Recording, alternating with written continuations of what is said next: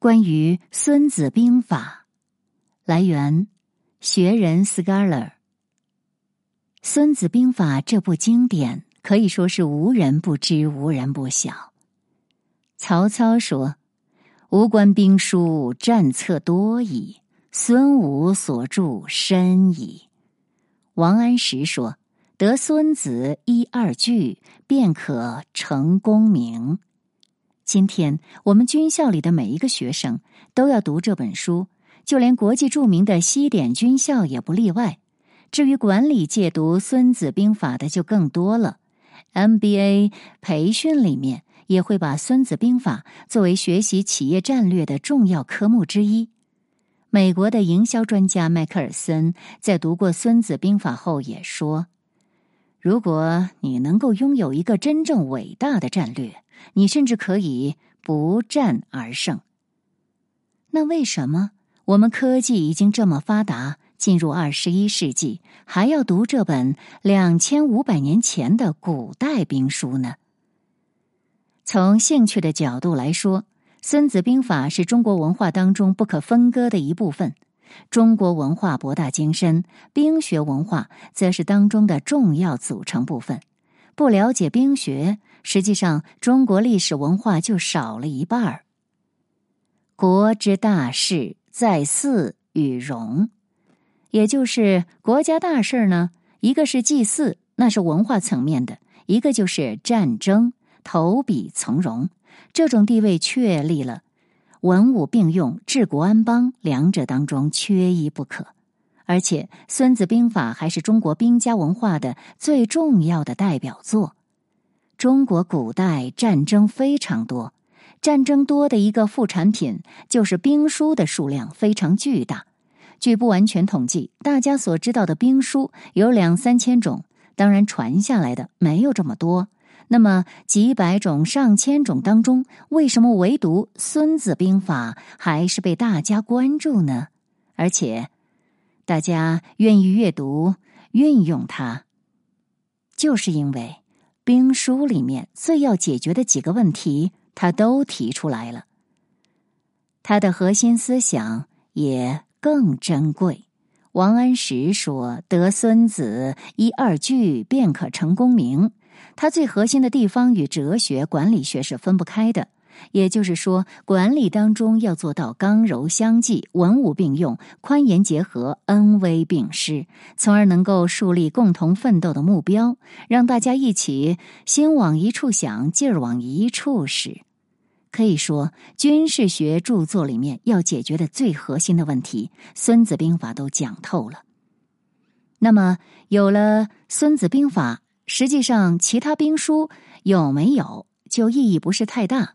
所以，李世民曾经说过：“观诸兵书，无出孙武。”也就是说，看遍天下的兵书，没有一本能超过《孙子兵法》的。名著《武备志》里面也提到：“前孙子者，孙子不疑；后孙子者，不能疑孙子。”也就是说，孙子之前的兵书，他们的精华、他们的优点，在《孙子兵法》里面都保留了下来，没有任何遗漏。而后孙子者，不能遗孙子。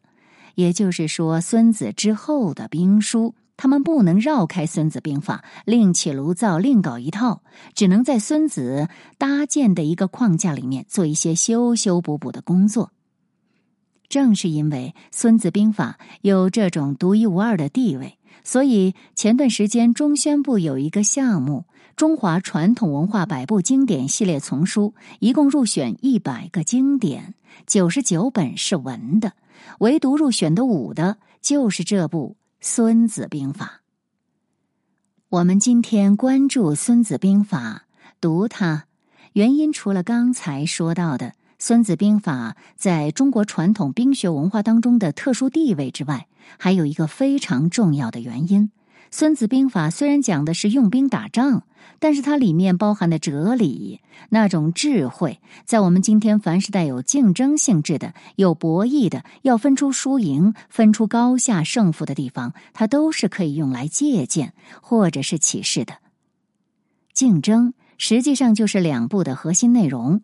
第一步，所有的竞争，所有的博弈，他在动手之前都有一个战略规划、战略运筹、战略预测、战略分析评估和战略选择的问题。怎么来收集更多的信息数据，为决策提供依据呢？《孙子兵法》讲到了知己知彼，知天知地。怎么来分析事情的利弊得失？怎么来预测事物发展的趋势？怎么来正确评估竞争双方的力量对比？怎么来选择正确的突破方向？而所谓的运筹于帷幄之中，这是一定要做的这一步。打仗如此，其他工作大概也是一样。第二步就是一旦已经动手。那么，有个巧妙实施和高明落实的问题：怎么用最小的代价换取最大的胜利？怎么能够做到避实击虚、其正相生，或者说扬长避短、合理的配置资源？怎么在竞争过程当中，在坚持原则的同时，能够做到通权达变、高明的运用灵活性的问题？实际上，就是决胜于千里之外。这个道理，我想，只要竞争博弈领域，它都是可以借鉴的。所以，我们今天说《孙子兵法》，它的生命力是超越时空的。现在我们在商业经营、人际交往也会有很多的矛盾，但是这些矛盾的本质属性是人民内部矛盾。我们也要争取赢，但这个赢是双赢、多赢。你在吃肉的时候，你要允许人家喝汤。你把《孙子兵法》不加区别的应用到这些领域的时候，就会导致道德失去底线，游戏会没有规则。因为《孙子兵法》讲功利，当然我们要讲功利，但是在功利之上还有个道德。一个人要有功利心，但是要有敬畏之心、感恩之心、是非之心、羞耻之心，这些都是需要的。所以，《孙子兵法》你不能乱用。职场上、生活当中借用《孙子兵法》，用得上普遍规律的那些哲理，是无所不备、无所不寡的这种思想方法上面有普遍意义的东西，而不是简单的用上那些兵者诡道的内容。两者你要把它区别开来，不能等同。兵可以诈力，用兵打仗，靠诡诈欺骗来取得成功。而商不能诈利，商道本质还是要讲诚信，讲共同获利，共同取得效益，这可能是更重要的。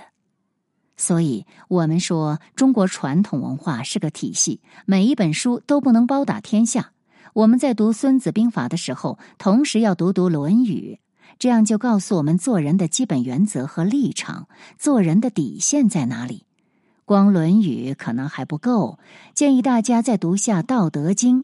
读了老子之后，他告诉你，不光人是往高处走，人有时候应该往低处走，要懂得舍得，要懂得顺其自然，道法自然，是不是呢？上善若水，能够豁达，这是提升你的境界。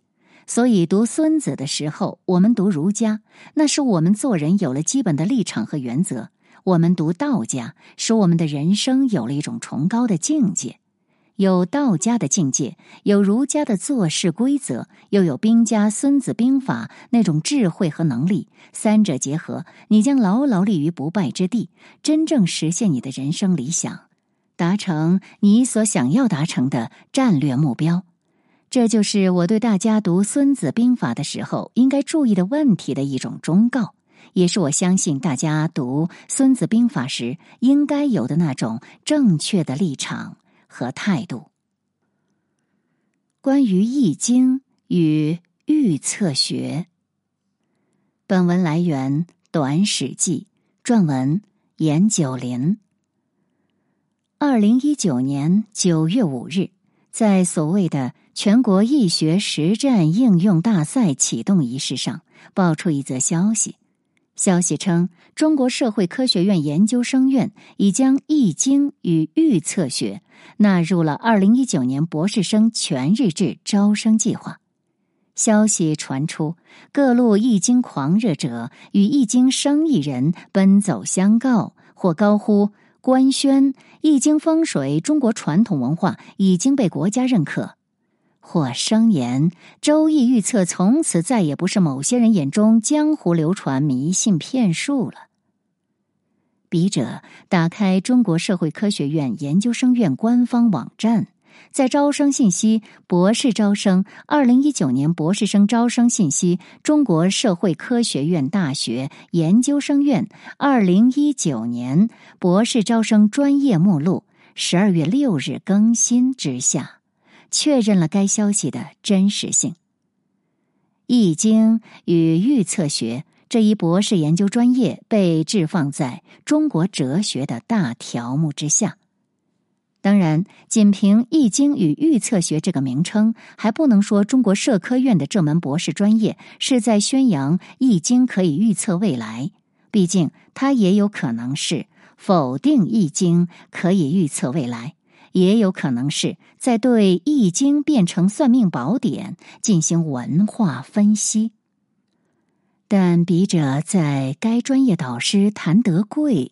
公开发表的论文中，读到了这样的内容：易学释法与大数据运算是中西文化算法的代表。易学释法包括大演释法、纳甲释法、梅花易数。简单讲，是通过非理性方法获得某卦，然后通过理性分析及模型推演。得到事物发展的准确时空信息与形式结果，而大数据的复杂计算也是当代西方科技对传统西方文化演绎与归纳思维的继承与发展。周易所形成的严密的符号体系，实现了算与正的统一；试法是演绎与归纳的统一，算与证的合一。而不是大数据云计算的纯粹运算，算与证的分离。如上例高考预测，试法主要可以计算出小于的考试成绩层次，一批还是二批，一批内属于一批一还是其他情况，很难得出具体考试分数数字。而大数据云计算可以得出数字分数或数字区间。这里计算的小鱼的考试成绩，小鱼是作者假设的人名。论文中还说，中国传统文化是一种以时间为主导的文化，因果问题主要表现为时间的运动。当代西方科技在复杂性计算中，学者们提出了非因果或者反因果、时间倒流等观点，这是西方文化思维模式的必然逻辑结果。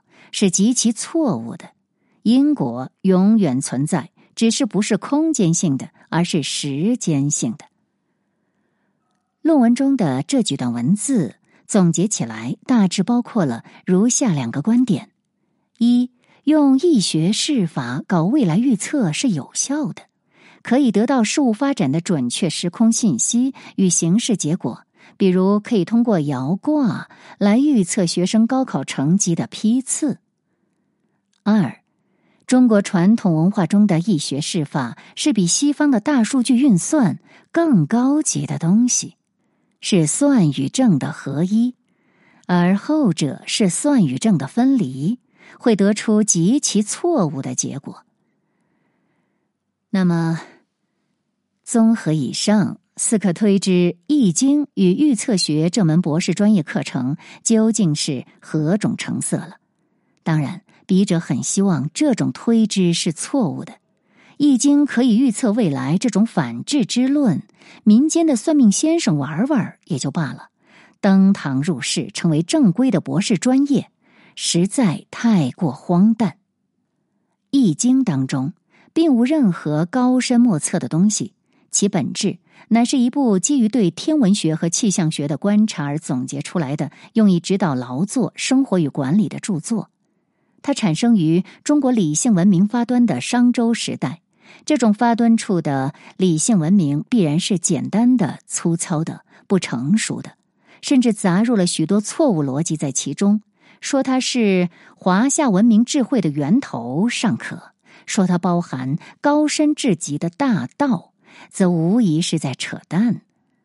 至于《易经》中用来算命，也就是这个博士专业中的所谓预测学的部分，也是易学释法，其基本操作方式是用湿草四十九根，一分为二，再各除去四的倍数。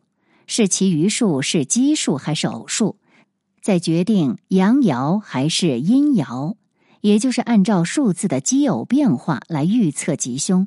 究其本质，那是古人在对数字初有认知的时候，赋予了数字一种不存在的神秘力量。这种神话是东西方人类文明在萌芽之际共有的现象。先秦史学者、易经研究专家吕绍刚先生。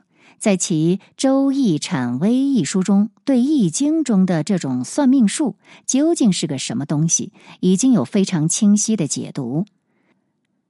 关于是或失，吕先生的定义是：是或失是一种以筹码为工具、以数学计算为内容的古老的宗数迷信活动。它的实质内容有二：一是数学，二是宗教。再进一步，关于《周易》中的是或师，吕先生的定义是以宗教迷信为形式，以哲学和知识为内容，以指导人们行动、使之服从统治为目的的一种数学计算行为。吕先生的这种定性与先秦诸子对易学释法的看法是高度一致的。比如荀子曾经说过。卜筮，然后决大事，非以为得求也，以闻之也。故君子以为文，而百姓以为神。就是说，执政者在做出重大决策之前进行卜筮，并不是为了从卜筮中求得如何去做的指导，而是一种文事。执政的君子拿卜筮做宣传，被灌输的百姓呢，则以为执政者的决策是出自神意。因为认知到了这一点，所以荀子认为善为易者不占。真正懂易经的人是不会真拿易经来算命的。而韩非子对易学释法的批评更为直接，在《王征篇》中，他直接将信卜筮列为亡国之道。用十日视鬼神，信卜筮而后祭祀者，可亡也。韩非子如此告诫君王，不可真的相信卜筮，当然不妨拿卜筮来欺骗民众。春秋时期，周易的卜筮之法，曾因占筮者自周王室流散，而在各诸侯国中流行一时。但这种人造的神秘术数，终究不如直接的天象所传达的神意、天意更有说服力。所以，到了战国时代，周易的卜筮之法已经遭到新的星象学与日月星历的严重挑战，不再被荀子、韩非子等人所信。然而，荀子和韩非绝对想不到。时隔两千余年之后，易学释法这种东西会以易经与预测学的名目，成为正式的博士招生专业。